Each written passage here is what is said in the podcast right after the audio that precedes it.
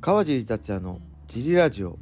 はい皆さんどうもです。はいというわけで今日もよろしくお願いします。えー、昨日はね、えー、ジムの大掃除、えー、年末結構忙しくてできなかったのでその続きはありました。男性更衣室の床結構ね黒ずんでたのでそこを全部磨きました。ただねちょっとね綺麗にはなったんですけどちょっと滑る可能性があるのでちょっとヌルヌルしたらすいません、えー、これで男性更衣室女性更衣室そして洗面所そしてトイレもね床きれいになったんで、えー、まあ気持ちいいですね。ただマットがねなんか前やって大変な思いしてヌルヌルがねあの治らなくて大変な思いしたんでマットができなかったんですいませんその辺はよろしくお願いします。今年もねえー、皆さんに少しでも格闘技のね楽しさを理解してもらえるように、えー、ファイトボックスフィットネス頑張っていきたいと思います。なんかね格闘技やっぱりなんだろうまだまだね怖いイメージあったり格闘家って怖いイメージがね多いと思うんですけど少しでもねまあ確かにね試合の時は怖いですけど普段はね結構みんなと変わらないんであの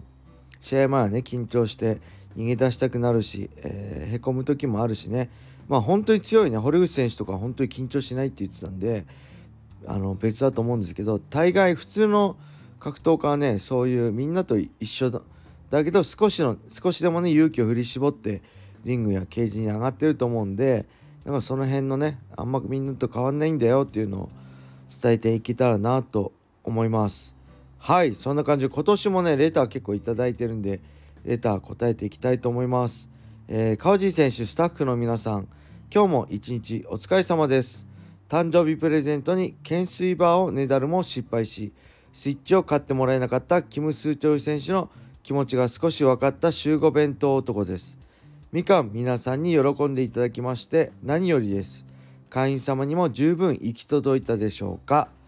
僕が川尻選手を応援し始めた頃はほぼ格闘技専門市場でしかその活躍を知ることができずましてや選手との交流の場などえ地方の人間には空想の世界に近かったのですが SNS の普及により選手とファンの距離がぐっと近くなり時の流れと移り変わりの速さを感じる今日この頃です、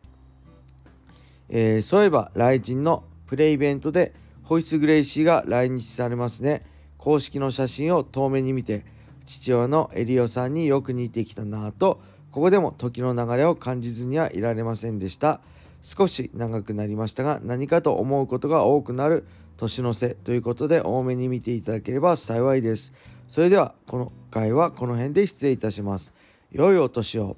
はいありがとうございます。これはね年末ね6日前にもらったレターですね。週5弁当男さんありがとうございます。みかんもね皆さんで会員さんでいただきました。ただね結構人気ですぐなくなっちゃったんですけどみんな喜んでくれました。本当ありがとうございます。えー、それでキム・スーチョルはねどうだったんだろう？スイッチ買ってもらえたのかな？っていうかできればねあの雷神の運営の人がキム・スーチョルにねあんな素晴らしい試合をしてくれた選手にスイッチを買ってあげたらなと思うんですけどまあそうしちゃうとね一人特別扱いしちゃうとじゃあ俺はこれが欲しいって言っちゃうのがまあ人間のねあれだと思うのでまあその辺なかなか買ってあげたいけどなかなか買ってあげることはできないっていうのは正直なところかもしれません。どうなったのか分かりません。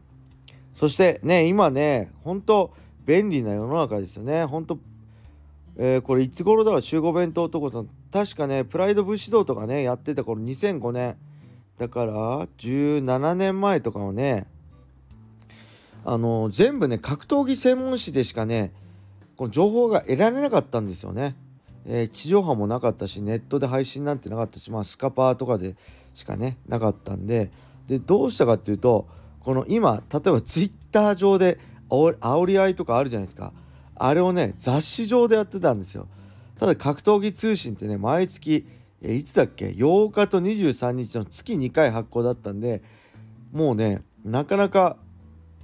煽り合いもうまくいかなかったんですよね。でその中でやっぱり輝いたのがやっぱあれですよね。佐藤大輔さんの煽り V あれがあれば初めて見に来た人も全てあこの2人にはこういういきさつがあるのかっていう分かるね。あのすごい大事なものだったんですよね。ただお互い今はね SNS で煽り合っちゃうので、えー、その辺も大変なのかなとは思います。うん。でこれね昨日かな笹原さんが言ってたんですけどやっぱりねこれ便利なことね。僕選手もファンと直接つながれて嬉しい気持ちもあるしこうやってファンからね直接ダイレクト課金で例えば、えー、自分のグッズを買ってもらうとかね。そういうのもあってすごい嬉しいんですよ。ただねその境界線っていうのは確実にあってどんなに仲良くなっても選手とファンでしかなくてそれがねちょっと今、えー、今年話題になってたのがあれですよね。選手の宿泊ホテルに出待ちとか入り待ちでファンがねいっぱい来ちゃうんですよ。でこれはもう昔からありました。僕がプライド、うん、ドリームかな？ドリームの時からね、えー、ありました。出待ち。まあいつものメンバーなんですよね要は。これ情報を共有してるしまあ分かってる人には分かるんでしょうね。選手も SNS で今上げるからここで止まってるんだなっていうのは分かると思うんですよ。でそれで結構来ちゃってね、まあ、選手は正直ね断れませんよ。ファンが大事だっていうのは分かってるから。これすいません。あ無理ですって。シカッとすることもできないし断ることもできないしあのー、まあ受け入れるしかないですよね。あでこれごめんなさい。これ週5弁当男さんのこと言ってるわけじゃないです。週5弁当男さんは地方だしそういうことは絶対しない人だと思うんですけど中にはねいるんですよ。でこれなんで節度がね必要ってまあ笹原さんは言ってたと思うんですけどもうこれね本当にやめた方がいいと思いますね。あのいっぱいいるんですよね。もう多分今 SNS ですぐ分かっちゃうから多分ねいっぱいいるんだと思います。僕らの時代より。本当にねあのー、ホテルに入ったらファンが群がってきてそこで選手にサインをねだると。でまあ泊まってるホテルの部屋から出てね例えば買い物行ったり練習行ったりするじゃないですか。でその時もファンが群がってくると。でねまあ選手は嬉しい反面やっぱ試合前なのでこれねあのー、結構なんだ集中したい時期もあるし例えば、えー、公式のねスケジュールを終わってさあ部屋に帰ろうかって時にやっぱりちょっとちょっとでも休ませてあげたいじゃないですか。その辺をねちょっと理解してあげてほしいなって僕は思います。選手は絶対断ることできないんで嫌でもねやっぱりね正直やっちゃうんですよ。これせっかくねここまで来てくれたのにあの断るわけいかないじゃん。まあ本当にね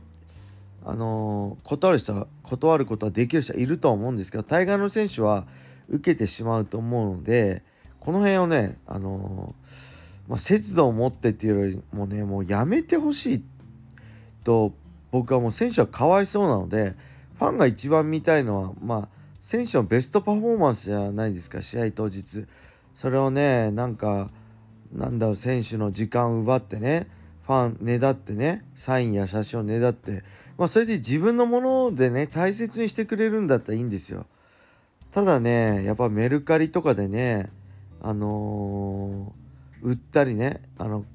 そういう悪いことする人がいるのでそういうのやっちゃうとねもう本当どうしようもなくなっちゃうしホテルもねそうやって人だかりができちゃうとなかなかねあの貸してくれるなくなっちゃう可能性もあるのでその辺ちょっと意識してやってほしいなと思いますね。はいこれまあ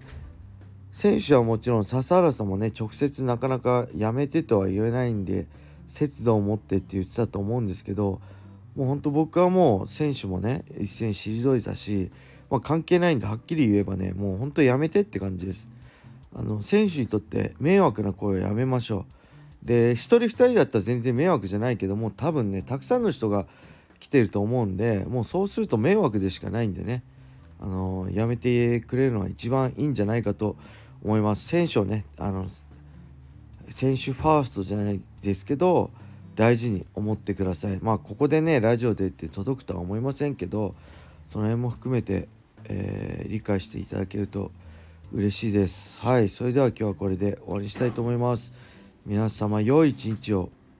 またね